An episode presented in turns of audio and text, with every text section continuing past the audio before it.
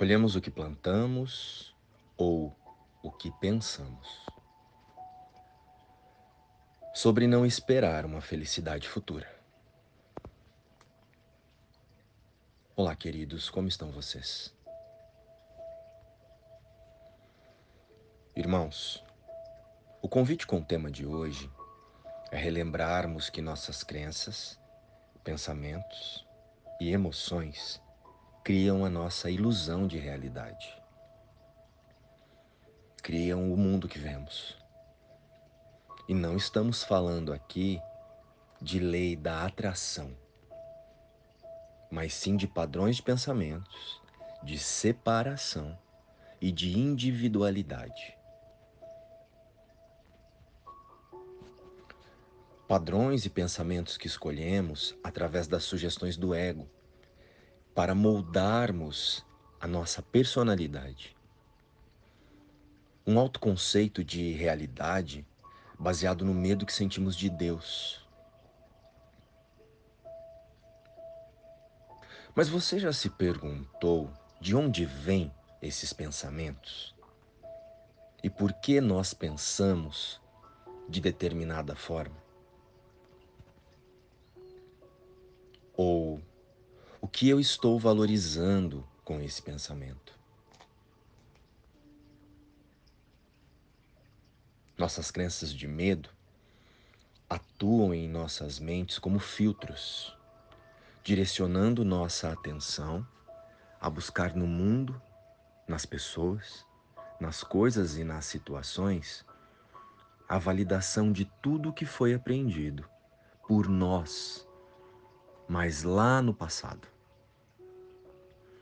Medos implantados pelo ego para nos fazer sentir em risco o tempo todo, ameaçados medo de Deus. E com isso nos fazer imaginar que um dia, depois de muita penitência, teremos paz e felicidade. Mas não devemos nos contentar em esperar uma felicidade futura. Ela nada significa e não é uma recompensa justa para nós. pois nós temos uma causa para ter a liberdade de nossos pensamentos equivocados agora.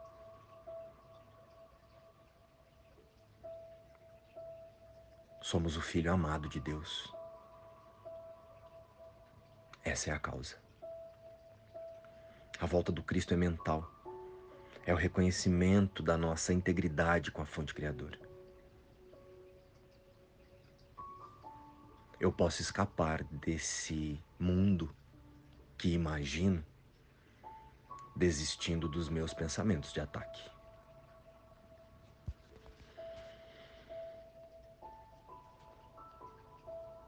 Hoje, deixo que a visão do Cristo contemple todas as coisas por mim, sem julgá-las, mas dando a cada uma um milagre de amor.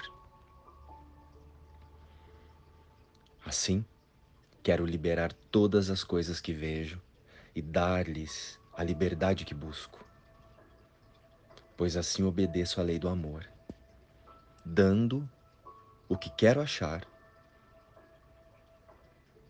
e fazer com que seja meu. E isso me será dado, porque escolhi como a dádiva que quero dar. Pai, as tuas dádivas são minhas. Cada uma que aceito me dá um milagre para ser dado, para ser dado aos meus irmãos. E ao dar, como quero receber, aprendo que os teus milagres de cura me pertencem. Deus, o nosso Pai, conhece as nossas necessidades. Ele nos dá a graça para atender a todas elas.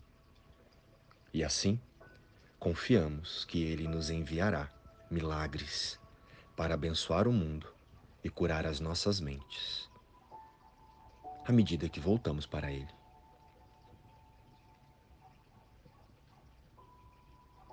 Luz e paz.